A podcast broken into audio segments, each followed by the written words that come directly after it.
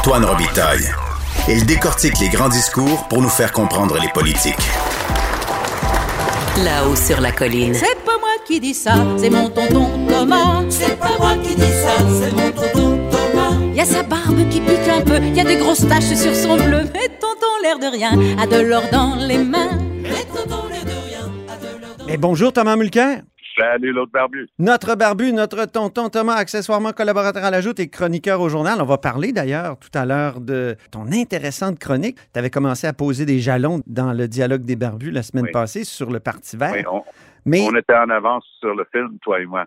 exactement. Mais d'abord, euh, tu veux dire un mot de ma chronique, ma chronique qui s'intitule Inceste suprême parce que on a une situation constitutionnelle absurde au Canada où le juge en chef de la Cour suprême est obligé de remplacer au pied levé la gouverneure générale alors qu'on se gargarise constamment en ce pays de l'importance de l'indépendance de la justice et de la séparation des pouvoirs. Moi, j'en reviens pas. Ça six mois que ça dure. Ben oui, ça fait six mois que ça dure, puis c'est très important constitutionnellement. Et il faut mettre fin à cette situation très rapidement. D'après mes sources, M. Trudeau s'apprête à nommer quelqu'un gouverneur général parce qu'il a eu la liste définitive. Pour moi, j'ouvre une petite parenthèse pour dire dès le départ que je pense qu'il va nommer quelqu'un issu euh, des Premières Nations, en toute probabilité. Ouais. Mais il y a un problème constitutionnel en ce moment. C'est écrit dans la loi parce qu'il fallait trouver quelqu'un au-dessus de la mêlée. On dit, en cas d'incapacité, on peut imaginer un ou une, que, Dieu nous en préserve, mais un gouverneur général qui meurt en fonction, peu importe. Il fallait bien quelqu'un pour signer. Donc, on a dit, ben, une figure de proue de, notre État, c'est juge en chef de la Cour suprême. Moi, je veux bien. Mais pour la raison que tu donnes, et c'est dans ton texte, tu donnes des exemples, tôt ou tard, le même Richard Wagner, qui soit dit en passant, est un excellent juge, Ah oui. excellent juge en chef, c'est certain. mais il va être appelé à présider la Cour suprême. Est-ce qu'il va siéger? J'en sais rien. Mais il va avoir signé lui-même une loi ou encore plus probable un décret qui va être contesté. Puis comment tu fais pour demander au juge dont tu es le juge en chef de juger si ce que tu as signé est anticonstitutionnel? Ça s'appelle un conflit apparent d'intérêt. Ben oui. Et, et c'est le problème dans lequel on est depuis six mois au Canada. Parce que c'est bien beau de dire dans une loi, ben, au cas où il arrive quelque chose, il faut bien que, que ce soit quelqu'un qui signe. Je, je- je comprends le principe. Mais dans le- la vraie vie, contrairement aux Américains, les Américains ont une vraie séparation des pouvoirs. L'exécutif, là, le cabinet euh, du Ouais. président des États-Unis, même pas des élus, hein, Ben tu démissionnes si tu es sénateur et tout ça, ils sont pas des élus, ils font pas partie du, du, du législatif, même s'ils en émanent, ils doivent démissionner. Donc, l'exécutif, c'est un pouvoir séparé. Le législatif, c'est-à-dire le Congrès composé de ces deux chambres, Chambre des représentants et Sénat, ça, c'est législatif séparé. Et évidemment, les juges maintiennent et se battent pour, euh, férocement pour leur indépendance. Ici, au Canada, on n'a rien de tout ça. Notre Conseil des ministres est assis à l'intérieur de la Chambre des communes. Ben oui. Ils sont les premières rangées assis à côté du Premier ministre. Donc, première entorse à cette théorie de la séparation des pouvoirs, parce qu'il n'y en a pas entre l'exécutif et le législatif ici au Canada. Qui plus est, avec ce que tu es en train de décrire, là, tout d'un coup, on a l'exécutif qui transige régulièrement avec le plus haut niveau du judiciaire. C'est ça. C'est jamais vu. Et Oui, c'est parce qu'il y a tout. Là, là tu as bien dit, tu as bien souligné ce qu'il y a de, de formellement bizarre. euh, tu sais, entendre une contestation d'un- d'une loi ou d'un décret qu'on a, pro- qu'on a signé, c'est Ah oui. fou. Mais aussi, il y a tout l'informel. Euh, et donc, Ah oui. les con- et- et- le juge Wagner a passé tous les, les six derniers mois au conseil exécutif, au, au conseil privé, au fond. À, à Il- les rencontrer, à signer des documents, Exactement. à avoir des contacts Donc, il est socialisé avec, Oui. le- la tête du gouvernement et c'est pas bon, ça. C'est En Allemagne, j'ai su vraiment- que la Cour constitutionnelle est même à l'extérieur euh, de, de la, de la capitale, justement pour pas qu'il y ait de contamination par, euh, justement, socialisation interposée. et on Ben est loin de ça euh, chez nous. Hein? Non, et en plus, si tu es avocat, puis tu as un, un- un ami ou une amie qui est nommé euh, à la cour d'appel, tu dois faire archi, archi attention. Tu sais, on pense au, au- au parcours de golf, là. Tu, tu peux plus avoir le même contact. Puis j'ai parlé avec des chums qui ont été nommés juges. J'ai dit, hey, on se sent seul par, par moment parce qu'on peut plus avoir de contact soutenu. Donc, c'est une entorse au principe de base. Six mois, c'est très long, mais chat échaudé, craint l'eau froide. Avec s'ils ont vécu avec Julie Payette, je les comprends jusqu'à un certain point. oui. de vouloir vérifier trois fois plutôt qu'une. Parce que je vais te garantir une chose, peu importe la personne qu'ils vont nommer, les journalistes vont faire plus leur travail. Je me souviens, dans le cas de Julie Payette, il y avait des histoires d'un accident d'auto où une personne a été tuée aux États-Unis et tout ça. C'est c'est pas les, les libéraux qui l'ont trouvé avant de la nommer. Ils étaient juste trop entichés de, de l'idée de la nommer. Ouais. Ils n'avaient pas fait un, un, un due diligence, comme on dit, une dé- diligence euh. Vérification, oui, euh, correct, oui, c'est ça. Exactement. Donc voilà, nous voilà. Alors moi, je m'attends à ce que ça fasse partie de, de la campagne électorale de M. Trudeau. Il est fort sur les symboles. Il va l'annoncer probablement juste avant de tirer la plug pour les élections, que tout le monde s'attendait à ce que ce soit vers la deuxième, troisième semaine du mois d'août. Mais en date d'hier, euh, d'une source très haut placée, euh, j'ai eu une information que leurs chiffres sont tellement mous en- de ce temps-ci. Euh, les chiffres des libéraux, là, chez les femmes de 18 à 30 ans, ils sont en troisième place. Euh, les- le NPD est loin en avant euh, des libéraux et des conservateurs euh, chez les jeunes femmes. A- Trudeau n'attire pas cette démographie. Et il y a eu une nomination d'un nouveau juge hier à la Cour suprême. On remplace Rosalie Oui. Abella par Mahmoud Oui, Jamal.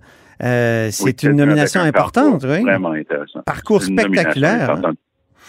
Oui, mais quelqu'un qui, qui a une, un- une feuille de route impeccable, mais par ailleurs permet de dire pour, la première fois, on a quelqu'un qui, qui émane d'une minorité visible euh, qui siège à la Cour suprême. Mais c'est pas quelqu'un qui est là par symbole. C'est quelqu'un qui pleinement mérite euh, d'être à la Cour suprême. Ah oui, absolument. Et, et, mais par contre, euh, on parle de diversité. Est-ce qu'on a vraiment une diversité des opinions, par exemple, sur la question du rapport de l'État avec le religieux? Il y a une bonne partie des Québécois qui ont euh, cette conception, bon, euh, qui appuie la, loi 21. On veut une séparation plus claire à cause des rapports passés du religieux avec le Québec, euh, au Québec, en- entre l'Église catholique et tout ça. On pourrait penser que, mettons, un avocat maghrébin euh, qui, lui, est très laïque, il y en a, hein, il y en a pas mal, lui, il pourrait jamais accéder à la Cour suprême, même si il, remplirait les autres euh, cases de la diversité, c'est-à-dire euh, couleur de peau, origine étrangère. Donc, pour ce qui est de la diversité des opinions, est-ce qu'on est aussi, comment dire, attentif à ça dans les nominations? J'ai l'impression qu'on qu'on qu'on veut quand même la bonne opinion. Et là, M. Jamal est, est un fervent défenseur euh, de, de, de- de- du droit de, pratiquer sa religion de façon illimitée. Il, est intervenu dans le cas de le fameux cas là, de, du Kirpan euh, en 2006. Écoute, Hmm? Antoine, moi, je suis avocat depuis Oui, bien au-delà. oui, je voulais 40 t'entendre là-dessus justement. Euh, C'est la question que je pose ce matin. J'ai suivi beaucoup de nominations, puis je suis d'un âge aujourd'hui où j'ai Vénérable. Et, et, et de copains de classe qui sont rendus juges. Je n'ai jamais de ma vie vu les opinions politiques d'une personne, parce que c'est très rare d'avoir une opinion politique. Justement, lorsqu'on est avocat, on prend des clients. On ne prend pas des opinions politiques, mais j'ai rarement de ma vie vu quelqu'un avec des opinions poli- politiques où ça jouait dans sa nomination pour ou contre. J'ai des amis qui avaient des, des positions dans leur vie privée très strictement ce qu'on appellerait de droite, euh, une, une vision de, de la famille, de la société. Mais lorsque juge, ils regardent la cause qui est devant eux, et c'est pas comme aux États-Unis justement. Les chicanes à n'en plus finir pour les jugements à la Cour suprême, c'est qu'on on est confiant qu'une fois qu'on les nomme, ils vont toujours pencher du même bord. Donc, c'est pour ça qu'on a une Cour suprême républicaine en ce moment. John Roberts, je crois, est un des meilleurs juges en chef qu'ils ont jamais eu aux États-Unis parce que lui, il se bat pour que ça soit moins politique et plus juridique. Et c'est une bataille de toutes les instances parce que la dernière nomination de Trump n'avait aucun bon sens. Mhm. Mais ici au Canada, dans mon expérience, je n'ai jamais de ma vie vu quelqu'un nommé pour ses positions politiques, que ce soit pour ou contre Ouais. le régime au pouvoir à un moment. Mais quand on dépose euh, une candidature pour devenir juge, pour devenir magistrat. J'ai, vu qu'il, y a, qu'il y a des questionnaires sur quelle est votre conception de la diversité au Canada? Quelle est, et ça, c'est disponible même en ligne sur le Conseil de la magistrature. Donc, va, autrement va dit, même avoir des, les opinions, avec, avec les parlementaires. les opinions peuvent peut-être compter quand même. Est-ce, que- quelqu'un qui... Tout à fait. Moi, on m'a dit que quelqu'un qui serait farouchement pro-laïcité a aucune chance de devenir juge nommé par le fédéral. J'ai aucune expérience qui correspond à ça. OK. Quelqu'un qui a des opinions personnelles qui divergent de, de le- du courant de pensée d'un gouvernement ou d'un autre, si cette personne-là, dans, dans sa vie comme juriste, est du plus haut niveau, parce qu'on parle des neuf meilleures personnes au Canada, Mhm. parmi les dizaines de milliers d'avocats pour être à la Cour suprême. Il y a des conditions objectives. C'est, déjà dans les mœurs et ça va bientôt être dans la loi grâce au projet de loi 32. Il faut être bilingue pour qu'un avocat francophone puisse plaider en français et être entendu parce que là, c'est devenu un problème. Puisque tout est chronométré à la Cour suprême, je connais et j'ai vu les meilleurs plaideurs québécois francophones décider de plaider en anglais Mhm. faut pas perdre le temps Ah qu'il faut accorder à la traduction simultanée, à l'interprét- à l'interprétariat. Donc ça, c'est objectif, il y a des choses comme ça. Dans la carrière de la personne, qu'est-ce qu'il a fait et ainsi de suite, ça, ça va être regardé. Ses mœurs vont être regardées. Oui. Mais et ses opinions, sa vision de, de, de la société, si c'est en porte-à-faux, si la personne dit, par exemple, pour moi, c'est ridicule de, de dire euh, qu'il y a une égalité entre les hommes et les femmes, ben ça, on a le droit de le savoir avant de le nommer, il me semble. Mais s'il écrit une lettre pour la laïcité, mettons, dans un journal, euh, ça, ça peut être euh, fatal pour lui, non? ça, c'est purement théorique et je n'ai jamais dans ma carrière de plus de 40 ans vu, su ou entendu quoi que ce soit qui fera en sorte que quelqu'un qui a une vision sur la laïcité qui diffère, c'est un débat de société. Et donc, ce, ce débat-là a le droit d'avoir lieu. Puis, dans mon expérience, je dis pas que quelqu'un peut avoir une autre opinion que la mienne. Ouais. Mais dans mon expérience basée sur jamais ça, c'est plus de 40 ans, j'ai jamais vu ça. Non, jamais. Anami Paul, maintenant, chef du Parti vert. Il y a toute une guerre de couleurs, là, au, Parti C'est vert. un kaléidoscope où le vert est, est vraiment en arrière-fond euh, cette semaine. Une, une belle chicane. C'est c'est important. Avais connaître parlé la semaine passée déjà. Ouais, c'est. Oui. Il y a une frange anti-Israël qui a tenté de s'accaparer d'un véhicule. Donc, il ne pouvait pas embarquer et contrôler les conservateurs ni les libéraux, mais il y avait une foule de personnes qui suivaient une personne en particulier, celui qui a fini deuxième après Annemie Paul, qui s'était déjà présenté comme candidat. Et pour lui, c'est un cheval de bataille, ça, euh, de toutes les instances. Je pense qu'il est basé à Montréal, par ailleurs. Il s'appelle euh, Dimitri Lascaris. Alors, Mhm. lui, ça faisait partie de son offre quand il a voulu devenir chef. Voilà que le dossier revient en- dans toute sa splendeur parce qu'il y a eu une- une un récent très fort conflit Israël-Gaza et une députée d'arrière-ban du nom de Jenica Atwin de Nouveau-Brunswick. Donc, il y a trois députés euh, au sein du, du Parti vert. Il y a la fondatrice, en quelque sorte, Elizabeth May, Paul Manley, qui est proche euh, géographiquement de May, lui, il est sur l'île de Vancouver, et euh, Jenica Atwin au Nouveau-Brunswick. Donc, c'était une percée pour eux autres aux dernières élections, trois sièges. Tu vois pas que, que notre ami Atwin tweet Israël apartheid et elle dit que sa chef est trop mal euh, dans sa réaction à Israël. Double problème avec ça. Sa chef, elle est juive et elle est noire. Donc, il y a une, une vieille, une vieille manière de, de, de, jeter du discrédit euh, sur certaines, certaines personnes de religion juive qui vont être euh, dans le domaine public à dire, bah oui, mais il y a une sorte de double loyauté entre Israël et son travail ici. Donc, Oui. il y avait un, un sous-odorat de ça. Et deuxièmement, fait comme Cuba, on peut difficilement faire mieux. On est en train d'alléguer qu'une femme noire se bat pas sur ce qu'on a décidé était de l'apartheid. Il fallait le faire. Mais Mhm. le plus étonnant, c'est que le bras droit de, de Trudeau, Dominique Leblanc, décide d'aller la recruter après ça. Donc, la communauté juive ici à Montréal, à Toronto et ainsi de suite est furax avec les libéraux de l'avoir accueilli dans son camp parce que ses prises de position Israël-apartheid vont diamétralement opposées aux, aux point de vue des libéraux. Mais pourquoi ils font ça? Je t'invite de regarder le sondage le plus récent d'Abacus qui vient d'apparaître. Là, tout d'un coup, le NPD est à 21 Mhm. Et ça, c'est important. Et donc, ils- et les conservateurs à 29, là, tout d'un coup, la petite bête orange qui remonte comme euh, dans mon temps et le temps de, de Jack Layton. et les libéraux sont, les libéraux sont mous sont mous avec les femmes euh, de 18-30 ans. Si tu as vu euh, les, les, les cérémonies marquant le, le- le- la tuerie de cette famille euh, musulmane à London, il y a eu plusieurs personnes qui sont présentées sur le scène ce soir-là. Quand Jagmeet Singh est arrivé sur la scène, il a été applaudi à tout rompre. Hmm. Et quand Doug Ford est arrivé sur la scène, il a été hué copieusement. Donc, Singh est en train d'occuper une place et un rôle, et lui, avec le NPD, il a fait adopter des prises de position plutôt dans le paysage canadien, plutôt anti-Israël au mois d'avril. Et je connais les libéraux pour les avoir côtoyés de très près pendant des années et des années ouais. ils ne, ils ne concéderont jamais un pouce carré de terrain ou d'électorat. Il y a un électorat progressiste, souvent même des églises vraiment, euh, euh, vraiment le, le plus euh, commun que possible, pas des, des trucs flyés, qui disent, ben, nous, on aime bien euh, cette position du NPD qui tend à mettre un petit peu de pression sur Israël. Bon, ça, ça, ça rompt avec le, le discours plutôt équilibré que Jack Layton et moi, on avait sur le dossier, mais c'est le parti de Jagmeet Singh en ce moment.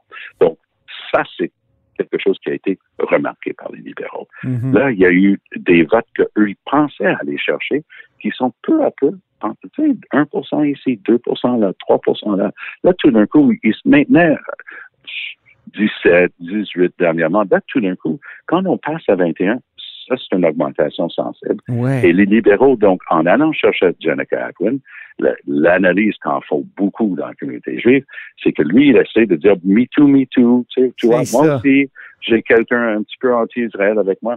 Alors, ils s'en défendent corps et âme. Ils ont envoyé euh, Marc Garneau pour dire non, non, non, ça n'a rien changé à notre position, bla, bla, bla. Mais le fait même de l'accueillir, Ackman, c'est c'est rompre avec sa position. Voilà que Mhm. Annemie Paul, la nouvelle chef euh, du Parti vert euh, avant-hier, elle s'est livrée à une charge à fond de train après avoir été mise en inquisition par son propre parti qui menaçait même de la mettre dehors si elle réprouvait pas un gars qui travaille même plus chez eux, c'était hallucinant.